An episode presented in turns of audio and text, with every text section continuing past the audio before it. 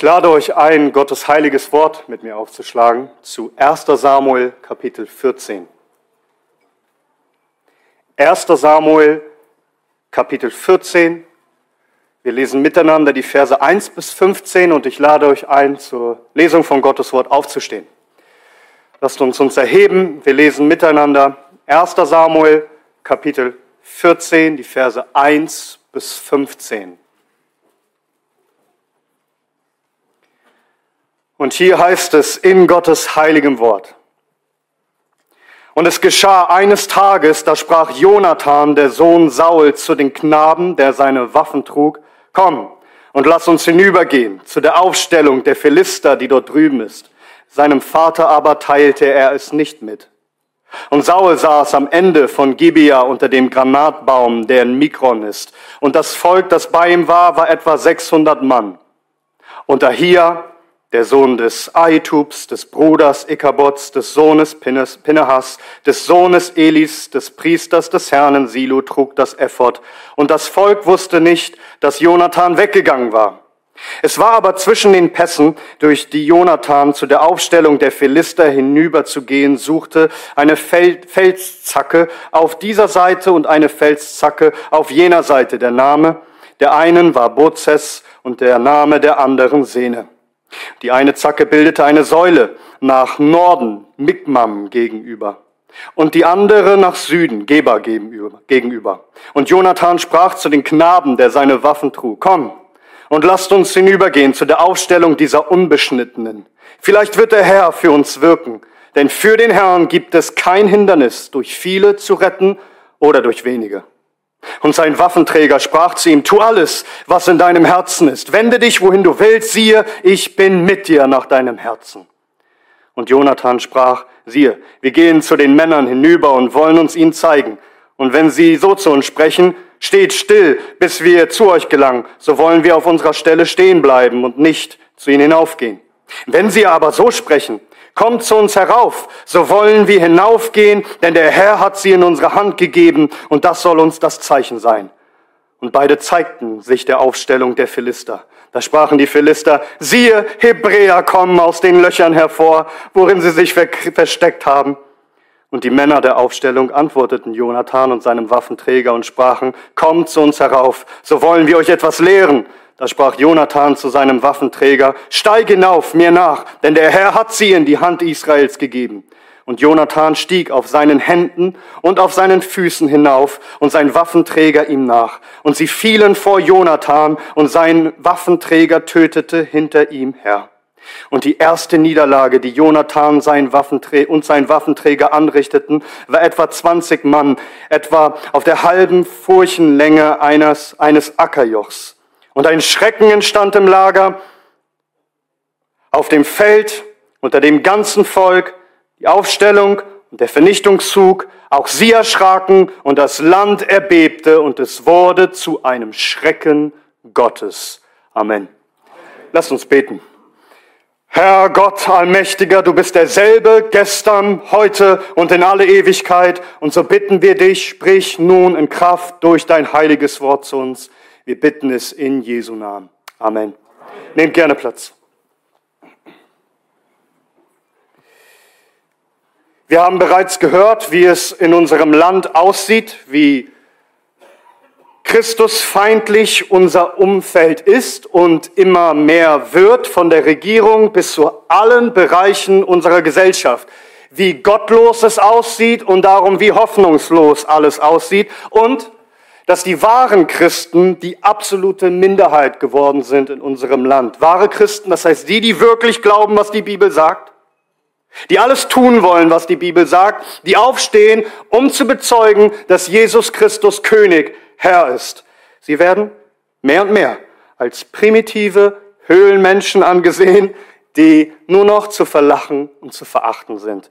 Und mich erinnert das an eine bestimmte Zeit in der Geschichte Israels, von der wir hier lesen in 1 Samuel 14. Und mein Vortrag hat heute drei Punkte. Und der erste ist, wir wollen uns diese hoffnungslosen Umstände anschauen, die dort in Israel geherrscht haben. Saul, der König über Israel, Seine Aufgabe wäre es gewesen, gegen die Feinde Israels mutig anzugehen. Doch er hielt sich zurück. Denn die Feinde, die Philister, sie waren übermächtig und, und Saul fürchtete sich, er kämpfte nicht, wie er es tun sollte. Und damit war sein Sohn Jonathan nicht zufrieden. Wir würden das schon sehen in Kapitel 13, denn da heißt es, dass Jonathan anfing, die Philister anzugreifen. Und damit stach Jonathan, der Sohn Sauls, in ein Wespennest und er machte die Philister Fuchsteufel wild und sie schwärmten aus gegen Israel. Wir lesen es in Kapitel 13. 30.000 Wagen, 6.000 Reiter und Fußvolk heißt es da, wie Sand am Meer. Ein gewaltiges Herr.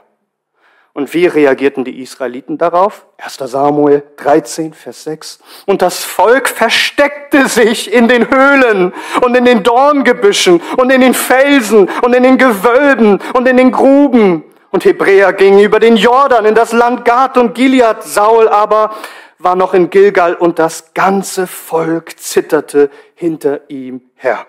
Das ist also die Situation.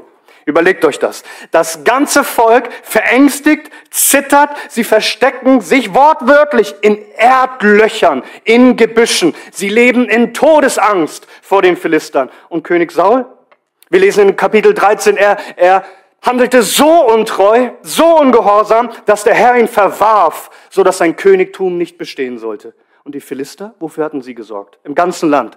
Durch ihre Besatzung, durch ihre Schreckensherrschaft. Sie sorgten dafür, dass es keinen Schmied mehr gab im Land, der Waffen herstellte für Israel. Da heißt es, Vers 22 in Kapitel 13. Und es geschah am Tag des Kampfes, da wurde weder Schwert noch Speer gefunden in der Hand des gesamten Volkes, das mit Saul und mit Jonathan war. Doch bei Saul und bei seinem Sohn Jonathan fanden sie sich vor. Überlegt euch das. Das ganze Volk Gottes ist den Feinden Gottes hilflos ausgeliefert und völlig unfähig, sich zu wehren. Das Volk, von dem der Herr eigentlich gesprochen hat, dass sie das Land einnehmen soll, das Volk, dem Gott versprochen hat, kein Feind wird für euch bestehen. Sie haben allen Siegesmut verloren, sie sind kraftlos entwaffnet, sie leben unter Tage in Angst und Schrecken. Und nun sag, beschreibt das, was wir jetzt gehört haben, nicht in gewisser Weise und in zunehmender Weise den Zustand der Gemeinde, der, den Zustand der Kirche in unserem Land? Wir sehen, wie alles Christusfeindlicher wird. Vor unseren Augen wird alles gottloser in Recht und Politik, in Kultur und Bildung, in Medizin, in Arbeit und Freizeit, selbst in Religion und Kirche.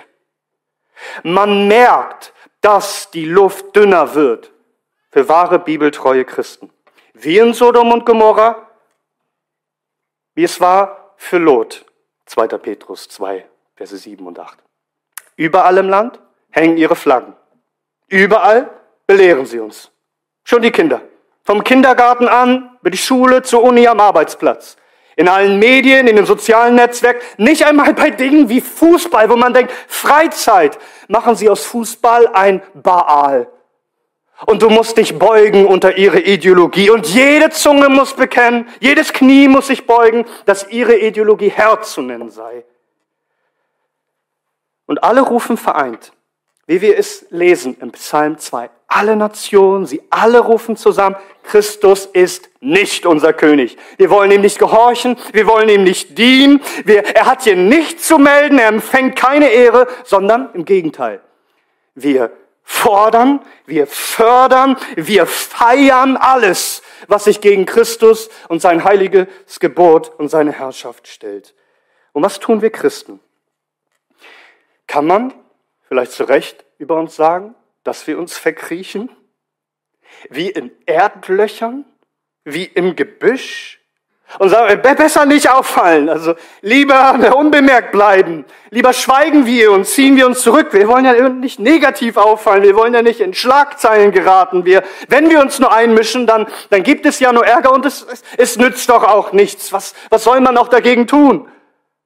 Und so scheuen wir die Konfrontation und machen den Mund nicht auf.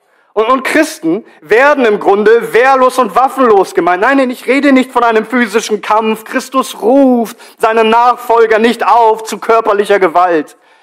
Er hat uns aber eine geistliche Waffe verliehen, das königliche, zweitschneidige Schwert des Geistes, welches ist Gottes Wort, Epheser 6, Vers 17, die Bibel, die du hast. Die Frage ist, gebrauchst du die Bibel noch als solches, als Schwert, als Angriffswaffe? Weil überall in unserem Land sieht man, wie die Christen entwaffnet werden. Durch die Gesellschaft, die dich einschüchtert, dass sie dir Angst macht, aus so einem alten Buch zu zitieren, als sei das noch relevant in ihren Augen. Es hat keine Autorität mehr, was Gott sagt. Aber auch in den Kirchen wird es gelehrt und vorgelebt. Sie sagen, bitte, bitte, doch niemanden angreifen. Doch nicht sprechen über Sünde und Gericht, über Gottes Zorn, über die Hölle und Buße. Wir wollen doch nicht irgendwie von den anderen, was sie glauben, das Götzen nennen oder, oder andere Religionen schlecht machen. Wir, wir, wir wollen doch niemanden äh, auf die Füße treten. Und, und so lehren sie dich, dass du keine Konfrontation suchst. Wir wollen doch hier nicht auf Oberlehrer machen. Das sind Kirchen, das sind Gemeinden, die hätten Johannes dem Täufer gesagt, ist in Ordnung, dass du Christus predigst, aber lass das bitte weg mit dem Gericht und mit dem Feuer und was du da alles redest. Und, und tadle bloß nicht die Regenten, so wie Herodes, dass er unmoralisch lebt. Da wollen wir uns nicht einmischen. Du hast doch so eine schöne Botschaft, Johannes. Greif doch niemanden an.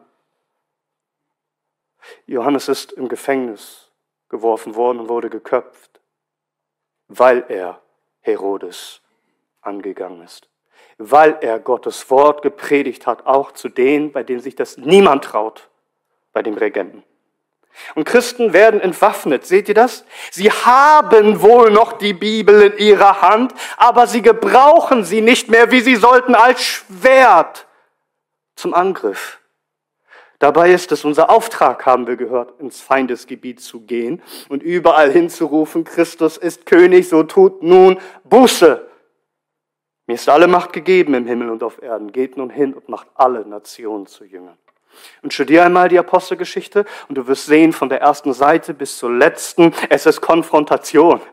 Es ist die, die Nationen zu konfrontieren, dass sie falschen Göttern dienen. Es ist ein Angriff auf die Finsternis mit Gottes Wort. Und wenn man das tut, wird man leiden. Und wenn man das tut, muss man sein Leben geben. Und was ist keine Option? Rückzug, sich zu verkriechen, zu schweigen und aufzugeben. Denn Christus, der König, er ist mit uns. Also Christen, kommt raus aus euren Löchern. Mutig, Jesus Christus zu bekennen als König und für ihn zu kämpfen, indem wir sein Wort verkündigen. Und das sehen wir nun in unserem zweiten Punkt. Wir sehen das Beispiel von zwei mutigen Männern inmitten von dieser hoffnungslosen Zeit. Also zweitens der Glaubensmut von zwei Männern. Also das ganze Volk zittert vor Angst und verkriecht sich. Doch da gab es einen Mann, der sich nicht verkriechen wollte. Vers 1. Und es geschah eines Tages, da sprach Jonathan, der Sohn des Saul, zu dem Knaben, der seine Waffen trug, komm und lasst uns hinübergehen zu der Aufstellung der Philister die dort drüben ist. Seinem Vater aber teilte er es nicht mit. Und Saul saß am Ende von Gibea unter dem Granatbaum, der in Mikron ist, und das Volk, das bei ihm war, war etwa 600 Mann. Und Ahia, der Sohn Ahitubs, des Bruders Ikabots, des Sohnes Pinehas, des Sohnes Elis, des Priesters des Herrn in Silo, trug das Ephod. Und das Volk wusste nicht, dass Jonathan weggegangen war. Also der König Saul sitzt dort und wir wissen, verworfen von Gott, disqualifiziert durch sein Ungehorsam und nebenbei erwähnt mit einem Priester, der ebenso von Gott verworfen war. Saul sitzt dort untätig und ungläubig. Jonathan, der Sohn des Königs, er hat keine Lust mehr sitzen zu bleiben. Achte auf den Kontrast. Sein Vater sitzt unter dem Baum in Sicherheit. Jonathan steht auf und geht ins Feindesgebiet. Bei Saul sehen wir Furcht und Unglauben, bloß kein Risiko eingehen. Bei Jonathan sehen wir Mut und Glauben, alles zu riskieren. Jonathan konnte nicht die Hände in den Schoß legen und untätig zusehen, wie die Philister Israel unterwerfen und verspotten, so wie David, sein Freund, später nicht zusehen kann, wie Goliath und das ganze Heer den Herrn und sein Volk verspotten. Und auch wenn sich niemand traut und wenn alle zittern, Jonathan, er macht sich auf zu den Philistern, sie wieder anzugreifen. Und achte darauf, er sagt seinem Vater nichts. Er sagt dem gesamten Volk nichts. Denn vermutlich wusste er, was wohl geschehen würde. Sie würden ihn abhalten wollen davon. Das kannst du doch nicht machen, Jonathan. Bist du wohl verrückt? Das ist viel zu gefährlich. Du hast wohl völlig den Verstand verloren. Das, was du davor hast, ist reiner Selbstmord. Du bist wohl lebensmüde. Lass es. Und außerdem stürzt du uns hier alle in Gefahr durch deine Aktion. Wir haben gerade etwas Ruhe. Lass es bitte. Er ahnt, was sein Vater und was das Volk sagen würden. Also geht er heimlich. Er fragt nur eine Person, ob sie mitkommt, sein Waffenträger. Und es wird gesagt, ein Knabe, ein Jüngling. Komm, lass uns hinübergehen zu der Aufstellung der Philister dort drüben. Eine Aufstellung, sowas wie ein Wachposten, Lager, Festung des Feindes. Jonathan will also bewusst in Konfrontation gehen mit den Feinden. Er stellt sich bewusst an die vorderste Front. Und Jonathan lässt sich nicht aufhalten. Ganz gleich, wie schlecht die Umstände auch aussehen mögen. Und achtet darauf, wie schwierig es überhaupt war, zu diesem militärischen Posten der Philister zu kommen. Es heißt hier in Verse 4 und 5, dass dort Feldzacken waren und, und dann werden uns sogar die Namen dieser Feldzacken genannt. Also diese Landschaft wird hier extra beschrieben, denn es war ein äußerst schwieriges Gelände. Der Anstieg war steil und gefährlich. Wie heißen die Feldzacken? Man könnte das übersetzen mit glitschig oder rutschig und dornig. Klingt das nach einer Einladung zu einer gemütlichen Wanderung? Nein, im Gegenteil. Das bedeutet, dass das Gelände unzugänglich, nicht passierbar ist. Und deshalb dachten die Philister auch, hier droht uns keine Gefahr. Niemand gelingt es, hierüber einzudringen. Unmöglich. Doch Jonathan, er denkt ganz anders. Für ihn sind Hindernisse kein Grund aufzugeben. Er sagt sich, diesen Weg, den geht niemand. Also gehe ich ihn. Und wir hören hier den Plan von Jonathan. Vers 6. Und Jonathan sprach zu dem Knaben, der seine Waffen trug, Komm, lass uns hinübergehen zu der Aufstellung dieser Unbeschnittenen. Vielleicht wird der Herr für uns wirken, denn für den Herrn gibt es kein Hindernis, durch viele zu retten oder durch wenige. Also er spricht zu seinen Waffenträger, komm, wir gehen hin, sie anzugreifen, denn es sind Unbeschnittene, das heißt, es sind Ungläubige, sie gehören nicht zu dem Herrn, sie dienen fremden Göttern, sie haben hier nichts zu suchen in unserem Land, sie haben kein Recht, über uns zu herrschen. Und er sagt, vielleicht wird der Herr etwas für uns wirken. Schaut, Jonathan vertraut nicht auf sich selbst, als könne er etwas wirken. Er sagt, vielleicht wird der Herr etwas für uns wirken. Er hat die richtige Sicht auf Gott, dass es um sein Eingreifen geht. Er hat auch die richtige Sicht auf Gottes Souveränität, denn er schreibt Gott nicht vor, was er zu tun oder zu lassen hat. Er sagt, vielleicht wird er etwas für uns wirken, wenn es dem Herrn gefällt. Und Jonathan hat auch die rechte Sicht auf Gottes Allmacht, denn er ist überzeugt, Gott kann etwas Gewaltiges wirken, wenn wir beide uns aufmachen. Er sagt zwar vielleicht, aber er sagt es mit der vollen Überzeugung, dass Gott helfen wird, denn er glaubt, er kennt seinen Gott. Menschlich gesprochen muss man doch sagen, habt ihr sie noch alle? Ihr geht da zu zweit hin und meint, jetzt würde Gott euch den Sieg geben. Wie leichtfertig seid ihr eigentlich? Jonathan würde antworten, du kennst nicht diesen Gott, dem ich diene. Mein Gott, für ihn gibt es keinen Unterschied, ob wir jetzt wenige oder viele sind. Für den Herrn gibt es keine Hindernisse. Nur durch viele zu retten oder durch wenige. Und selbst wenn wir nur zu zweit sind und weißt du, wenn ich alleine gehe. Jonathan wusste doch, wer der Herr ist und was er schon getan hat. Ist es nicht der Gott, der gesprochen hat in Josua 23, Vers 10? Ein Mann von euch jagt tausend. Denn der Herr, euer Gott, er ist es, der für euch kämpft, so wie er zu euch geredet hat. Vielleicht dachte er auch an Shamgar, Richter 3, Vers 31. Und nach ihm war Shamgar, der Sohn Anats, und er schlug die Philister 600 Mann mit einem Rinderstachel. Oder dachte er an Simson, der mit einem Eselskinnbacken tausend Philister schlug? Oder dachte er an Gideon? Zur Zeit Gideons herrschte eine ganz ähnliche Situation. Wegen den Midianitern versteckten sie sich auch zu dieser Zeit in Höhlen. Und was tat der Herr Gideon? Hat er nicht extra seine Truppen extrem reduziert und verkleinert, weil es nicht um Manneskraft geht? Für den Herrn ist kein Unterschied. Er kann retten durch wenige oder durch viele. Entscheidend ist nämlich, dass der Herr wirkt. Sicher erzählte man sich diese, diese Geschichten, diese Heldengeschichten von längst vergangenen Tagen. Doch die Frage ist, wer würde heute so sein wie sie?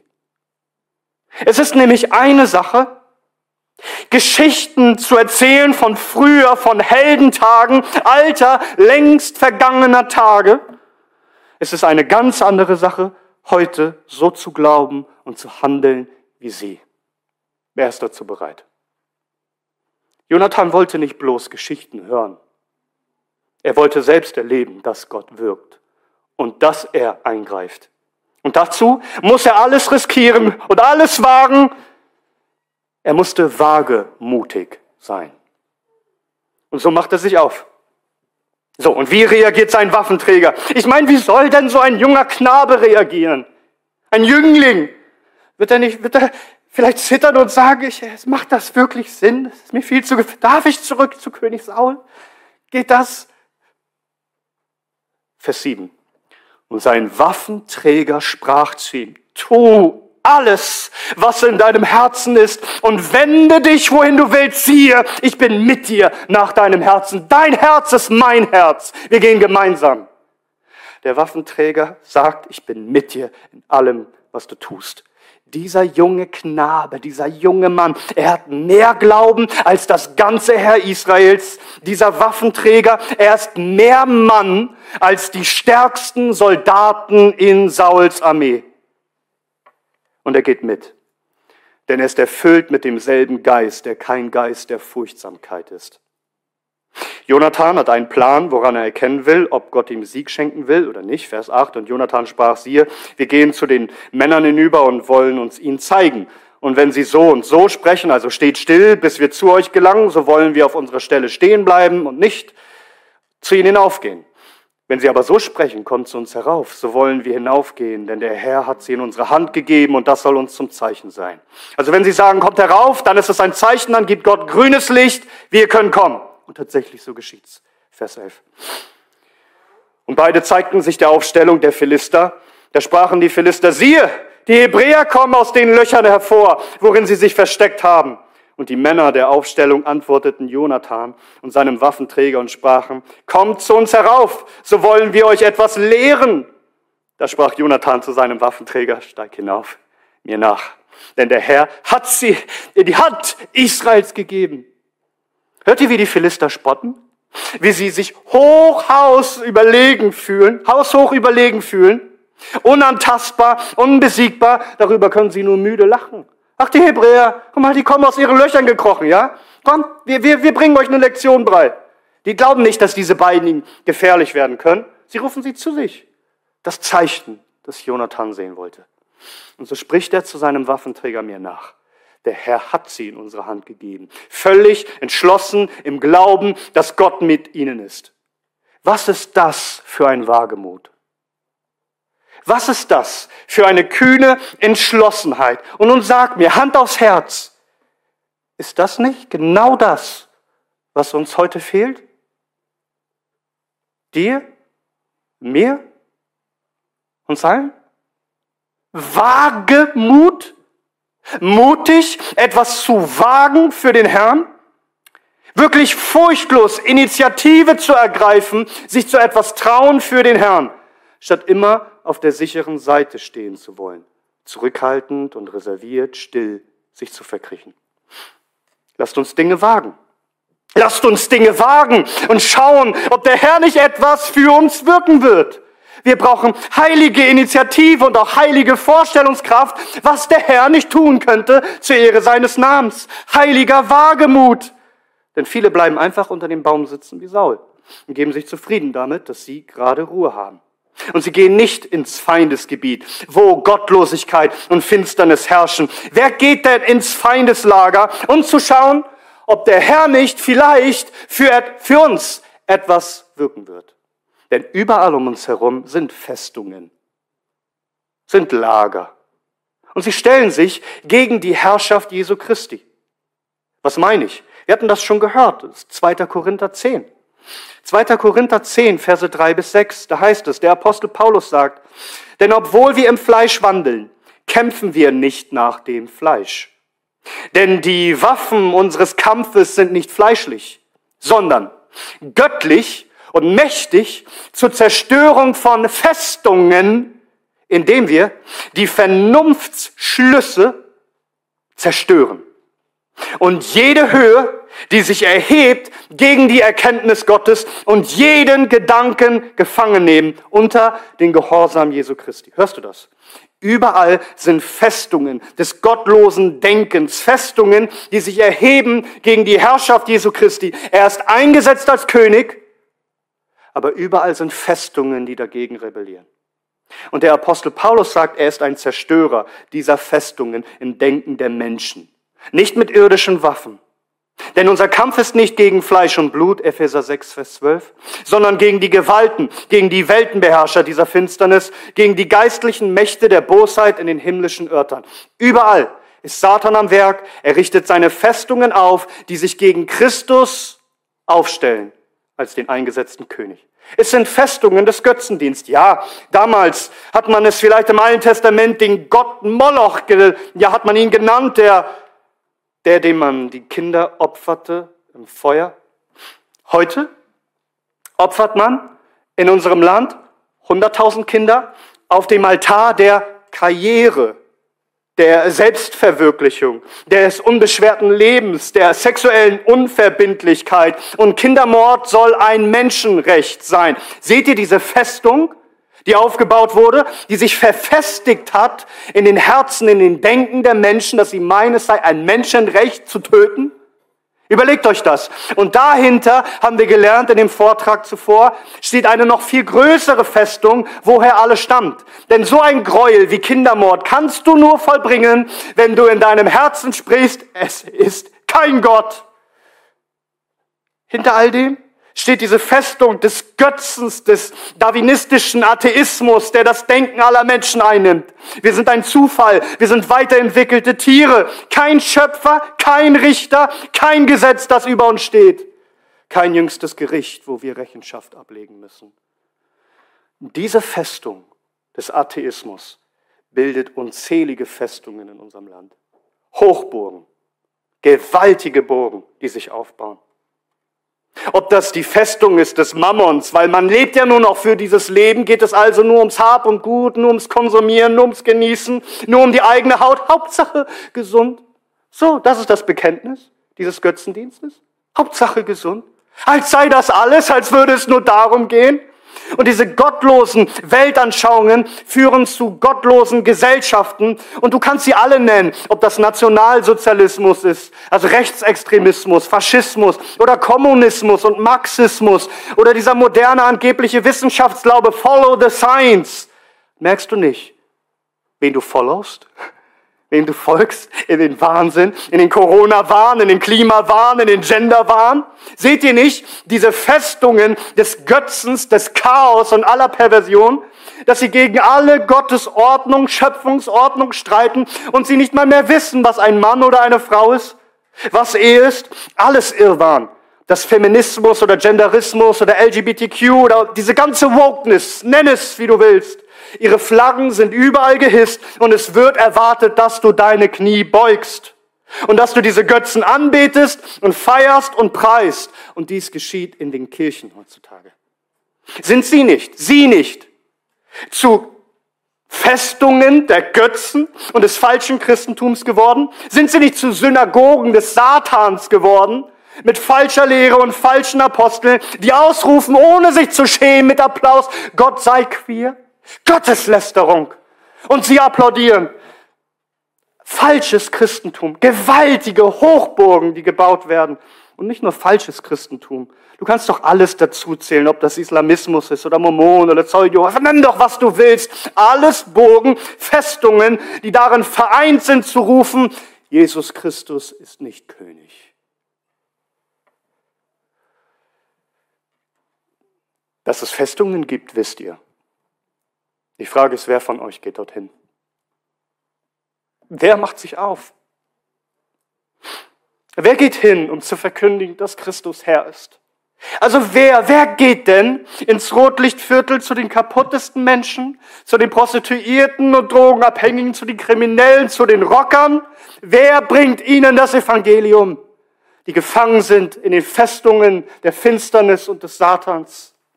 Wer geht zu den reichen Finanzleuten, die den Mammon dienen? Zu denen, die nur leben für Konsum auf den Einkaufsmeilen? Wer geht zu den Abtreibungsberatungsstellen des Molochs? Wer geht hin zu den Muslimen? Wer geht hin zu den Politikern? Wer geht hin zu den Abermillionen Atheisten und Namenschristen? Wer geht zu rechts oder zu Linksextremisten, zu Klimaaktivisten? Wer geht zu der LGBTQ-Community? Nenn, wen du willst. Ich frage, wer geht hin?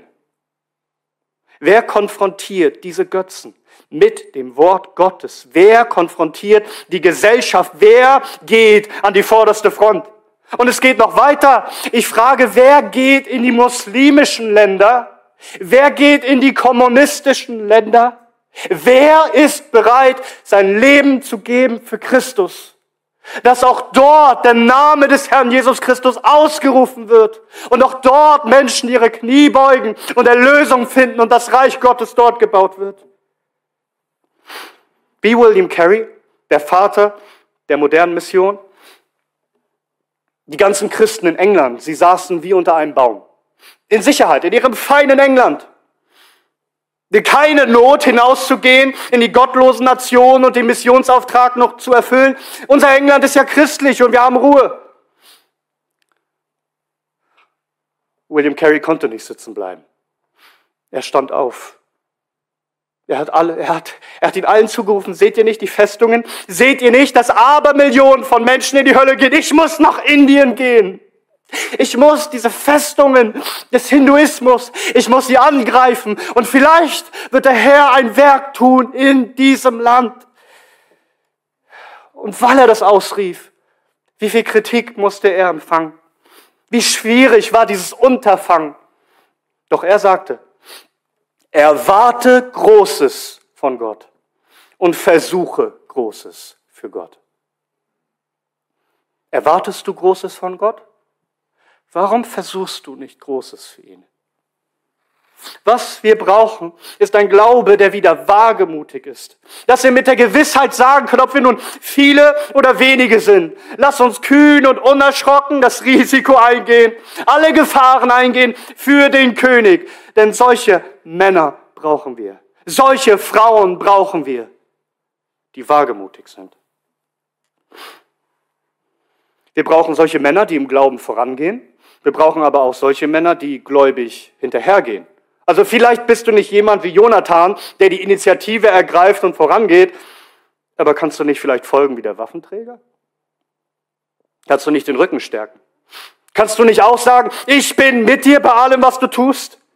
Kannst du nicht die richtigen Männer stärken, so wie Jonathans Waffenträger? Wisst ihr, es war so schön zu sehen, als unser geliebter Bruder James Coates in Kanada ins Gefängnis ging wegen dem Corona-Regime. Habt ihr seinen Waffenträger gesehen? Seine Frau, Aaron? Wie sie stand vor den Medien? Wie sie ausgerufen hat, dass es recht ist, was ihr Mann tut, dass sie hinter ihm steht und dass der Herr König ist? Was für eine Freude war das für uns als Gemeinde, als wir James Coates einen Brief geschrieben haben und seine Frau hat ihn ihm vorgelesen im Gefängnis und er, er durfte wissen, in, selbst in Deutschland gibt es Waffenträger. Selbst in Deutschland gibt es welche, die sagen, wir stehen hinter dir, James. Sei jemand, der vorangeht, oder sei wenigstens jemand, der dich stärkt und der mit denen ist, die vorangehen. Und das führt uns nun zu unserem dritten und letzten Punkt. Sehen wir uns doch mal an, was der Herr tun kann, wenn wir im Glaubensmut mit heiligem Wagemut vorangehen. Vers 13 und 14. Und Jonathan stieg auf seinen Händen auf seinen Füßen hinauf und seinen Waffenträger ihm nach. Und sie fielen vor Jonathan und seinen Waffenträger tötete hinter ihm her. Und die erste Niederlage, die Jonathan und seinen Waffenträger anrichteten, waren etwa 20 Mann, etwa auf der halben Furchenlänge eines Ackerjochs. Überlegt euch das einmal. Wie die da hochgekrochen kommen auf allen Vieren. Wie muss das ausgesehen haben? Sehen die aus wie eine Bedrohung, die beiden? Ein Mann und ein Knabe hinter ihm. Was dachten die Philister wohl? Wie haben sie auf sie herabgeschaut? Ha, dass ich nicht lache, soll das ein Witz sein oder was? Ist das euer Ernst? Ihr Kriechtiere, ihr Höhlenmenschen. Kommt ihr aus euren Löchern. Und vermutlich verschwand Jonathan aus ihrem Blickfeld. Sie verloren ihn aus den Augen. Und plötzlich steht er da vor ihnen. Und was tun sie? Sie fallen alle nieder. Sie fallen alle hin. Und der Waffenträger, er kommt hinter Jonathan her und er bringt sie alle zur Strecke. Und so machen sie weiter. Einer nach dem anderen, etwa 20 Mann. Es ist unfassbar, was hier geschieht. Und was ist das Ergebnis? Vers 15. Und ein Schrecken entstand im Lager, auf dem Feld und unter dem ganzen Volk. Die Aufstellung und der Vernichtungszug. Auch sie erschraken und das Land erbebte. Und es wurde zu einem Schrecken Gottes. Die Philister die sich so überlegen fühlten, sie werden plötzlich von Panik ergriffen.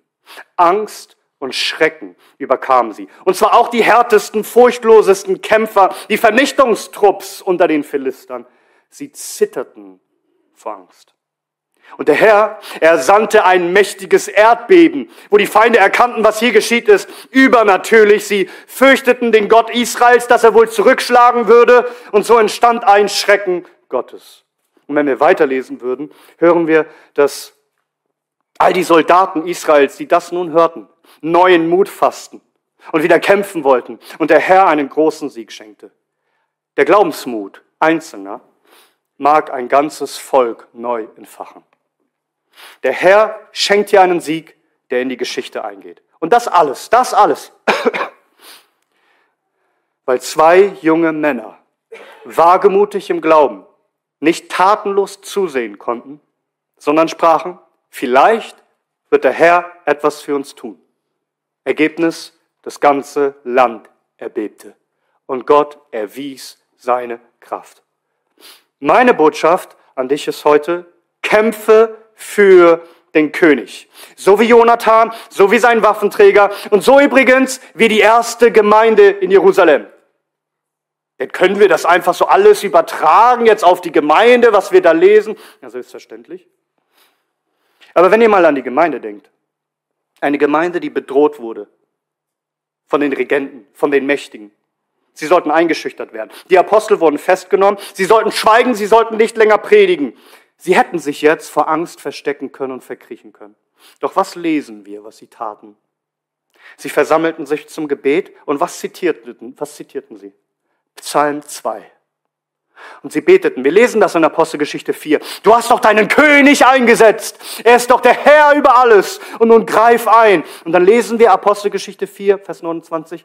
Und nun, Herr, sieh an ihre Drohungen und gib deinen Knechten dein Wort zu reden mit aller Freimütigkeit, indem du deine Hand ausstreckst zur Heilung und das Zeichen und Wunder geschehen durch den Namen deines heiligen Knechtes Jesu. Und als sie gebetet hatten, erbebte die Städte, wo sie versammelt waren. Und sie wurden alle mit heiligem Geist erfüllt und redeten das Wort Gottes mit Freimütigkeit. Wieder erbebt die Erde. Und die ganze Gemeinde wird erfüllt mit heiligem Geist, nicht einen Geist der Furchtsamkeit, sondern einen Geist des Wagemuts. Sie haben sich nicht verkrochen, ganz im Gegenteil, sie traten öffentlich auf und redeten Gottes Wort mit Freimütigkeit. Sie konfrontierten das Volk, die Regierung mit der Botschaft Christus, Jesus, den ihr gekreuzigt habt. Er ist es, der von Gott eingesetzt ist als König über alles. Und so tut nun Buße und glaubt an den Herrn. Mit anderen Worten, lerne auch du zu kämpfen. Der Christen, komm heraus aus euren Löchern. Komm heraus und mach doch deinen Mund auf in Freimütigkeit in deiner Schule, an der Uni, am Arbeitsplatz, in deiner Familie, am Freundeskreis, dort, wo der Herr dich hingestellt hat, zu proklamieren, auszurufen, Christus ist Herr. Und sind wir nur wenige? Nun, der Herr kann retten durch wenige oder durch viele. Und er kann einen gewaltigen Schrecken bringen über unser Land, dass die Gottesfurcht wieder einzieht in den Herzen der Menschen. Er kann, wenn er will, unser gesamtes Land erbeben lassen in Gottesfurcht. Darum steh auf, anstatt einfach in deiner Sicherheit und am Baum sitzen zu bleiben. Steh auf, und zwar nicht, um dir selbst einen Namen zu machen, sondern für den Namen des Herrn, für seine Ehre. Mag dein Name in den Dreck gezogen werden, sein Name soll geehrt werden. Er ist König und alle Welt soll es hören. Das ist der Ruf dieser Stunde, wie es heißt in 1. Korinther 16, Vers 13. Wachet, steht fest im Glauben, seid mannhaft, seid stark. Und einmal an die Männer. Steckt das nicht in uns drinne? Will ein Mann nicht für etwas leben und für etwas sterben? Deswegen hocken doch diese jungen Männer und schauen sich die ganze Zeit Filme von Helden an, die ihr Leben geben für andere. Darum sitzen diese jungen Männer den ganzen Tag am Computer und spielen irgendwelche Rollenspiele oder Kampfspiele, wo sie irgendwelchen Gefahren begegnen. Wirf deine Spiele weg und fang an, den wahren Kampf des Glaubens zu kämpfen. Fang an in deinem eigenen Leben, jeden Tag. In dem Namen des Königs zu seiner Ehre besiege diesen Drachen des Unglaubens in deinem Herzen. Widerstehe diesen Zauberer der Weltlichkeit, der dich in seinem Band ziehen will jeden Tag. Dieses scheußliche Seeungeheuer der bösen Lust, das immer wieder aufkommt in dir. Köpfe es endlich. Erschlage diesen Kobold der Faulheit und der Feigheit, der nur will, dass du dich verkriechst. Oder dieser angsteinflößende Riese der Menschenfurcht und des Zweifels. Kämpfe wie David. Überwinde die Festungen der Sünde in deinem Leben, in deinem Herzen, in deinem Denken. Kämpfe in dem Namen des Herrn und widersetze dich, weil du Jesus dienst. Aber, aber, dabei kannst du nicht stehen bleiben. Lerne, ein Mann Gottes zu werden. Und weißt du, was das heißt? Nämlich nicht nur persönliche Kämpfe zu führen, sondern zu kämpfen für andere für die Gemeinde, für die Familie, für das Volk Gottes, für das Reich Gottes. Wie es heißt in 2 Samuel 10, Vers 12. Sei stark und lass uns stark sein für unser Volk und für die Stadt unseres Gottes. Und der Herr wird tun, was gut ist in seinen Augen.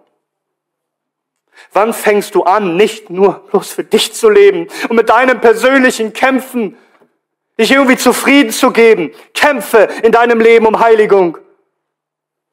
Aber schau, dass sein Reich komme und sein Wille geschehe und sein Name geheiligt werde überall um dich herum. Und die Frauen unter uns. Seid ebenso stark und mutig. Sei eine Frau Gottes. Und die Zeit würde ja gar nicht ausreichen, all die Heldinnen zu nennen, von den hebräischen Hebammen in Ägypten über Rahab, über Deborah, über Jael und Esther und Maria und Johanna und Priscilla und wie du sie alle nennen willst. Und die Frauen durch all die ganze Kirchengeschichten hindurch, die ihr Leben gegeben haben für Christus, den König. Sei doch du, liebe Frau, sei eine heilige Schildmaid eine, die den Schild des Glaubens hochhält, auch inmitten der Tore des Feindes. Und kämpfe da, wo Gott dich hingestellt hat. Alleinstehend oder als Mutter, die sich schützend vor ihre Kinder stellt. Eine Frau Gottes, die eine wahrhaftige Kriegerin ist, weil sie sich nicht schämt, gemäß dem Heiligen Geist zu leben, statt dem Zeitgeist, der herrscht in dieser Welt. Eine solche Frau ist zu rühmen. Eine solche ist eine Heldin. Und sie wird eingehen in die ewige Herrlichkeit. Und vielleicht bist du hier und sagst, ich bin aber viel zu jung. Ich bin noch ein Knabe. Denk an den Waffenträger. Denk an den Waffenträger und lass dich nicht ermutigen. Niemand verachte dich wegen deiner Jugend. Forsch einmal nach, nimm dir einmal die Zeit.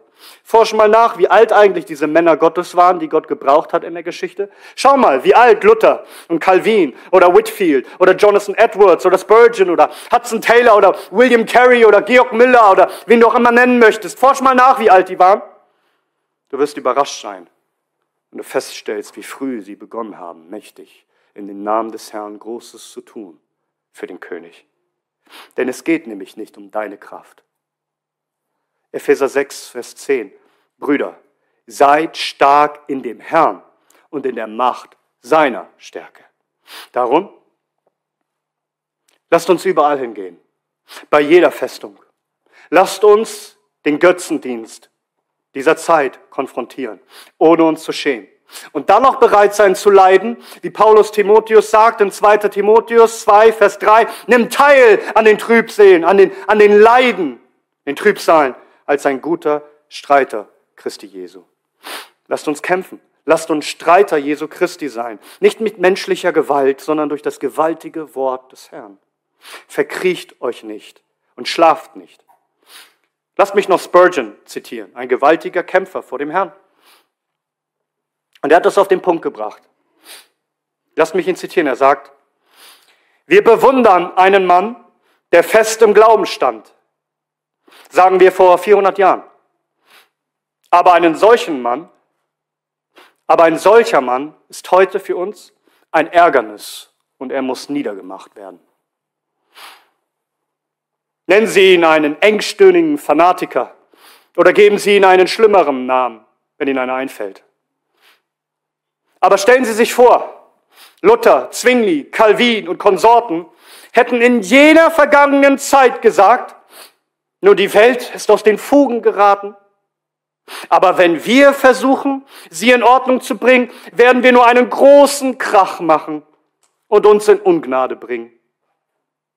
Lasst uns in unsere Schlafzimmer gehen und unsere Schlafmütze aufsetzen und über die schlechten Zeiten hinweg schlafen. Und wenn wir aufwachen, dann sind die Dinge vielleicht besser geworden. Ein solches Verhalten hätte uns ein Erbe des Irrtums eingebracht. Ein Zeitalter nach dem anderen wären in die höllischen Tiefen hinabgestiegen und die verderblichen Sümpfe des Irrtums hätten alle verschluckt. Zitat Ende. Er fährt fort, wie er nun dazu aufruft, sich zu entscheiden. Der Glaube, den wir haben, hat unseren Vätern im Glauben alles gekostet. Der Glaube, den wir haben, all die wunderbaren Bücher, die wir haben, all die Freiheit, die wir genießen, es ist uns alles gegeben durch Märtyrerhände. Menschen haben vor uns gekämpft für das, was wir heute haben. Es ist wieder Zeit zu kämpfen. Was werden unsere Kinder empfangen? Was werden wir weitergeben? Bist du bereit zu kämpfen, koste es, was es wolle? Und du sagst vielleicht, aber es sieht alles viel zu dunkel und viel zu gottlos auf, aus, um, um noch irgendetwas auszurichten. Schau doch auf Jonathan. War da irgendeine Ermutigung in den Umständen? Da war kein Grund zum Optimismus. Es war allein Glaube.